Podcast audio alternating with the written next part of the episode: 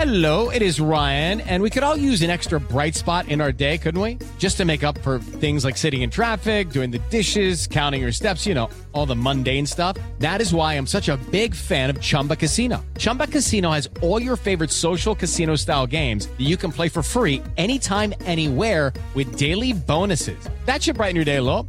Actually, a lot. So sign up now at chumbacasino.com. That's chumbacasino.com. No purchase necessary. BGW. Void were prohibited by law. See terms and conditions. 18 plus.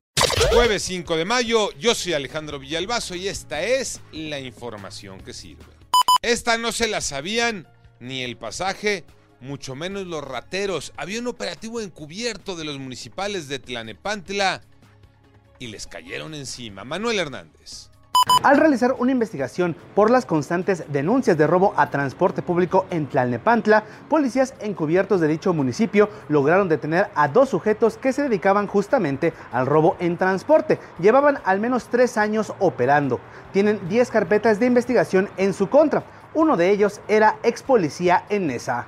¿A dónde nos lleva el mapa del narcotráfico por la Ciudad de México? Iñaki Manero. Muchas gracias Alex y conste que no son poquitos los grupos de la delincuencia organizada que actúan en la Ciudad de México.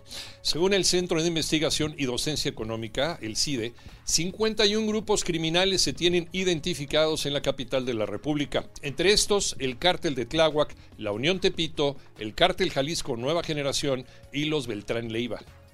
Y no solamente venden droga, sino que también se diversifican, se dedican al robo, la extorsión y el comercio de productos y sustancias ilícitas. Ahí les hablan por la zona del centro histórico, a cuidarse. Fracaso de los Pumas en la Chafa Champions. Mauro Núñez.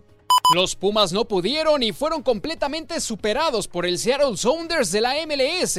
Tres goles con doblete de Raúl Ruidíaz, viejo conocido del fútbol mexicano. Y con esto Seattle se convierte en el primer equipo de los Estados Unidos en asistir a un Mundial de Clubes. Termina la hegemonía de la Liga MX en este torneo y se abre otra vez la pregunta. ¿La MLS ya alcanzó a la Liga MX? ¿El fútbol mexicano sigue dominando en la región? A nivel de clubes y selección o ya no. La brecha cada vez es más corta. Yo soy Alejandro Villalbazo, nos escuchamos como todos los días de 6 a 10 de la mañana, 88.9 y en digital a través de iHeartRadio. Pásenla bien, muy bien, donde quiera que estén.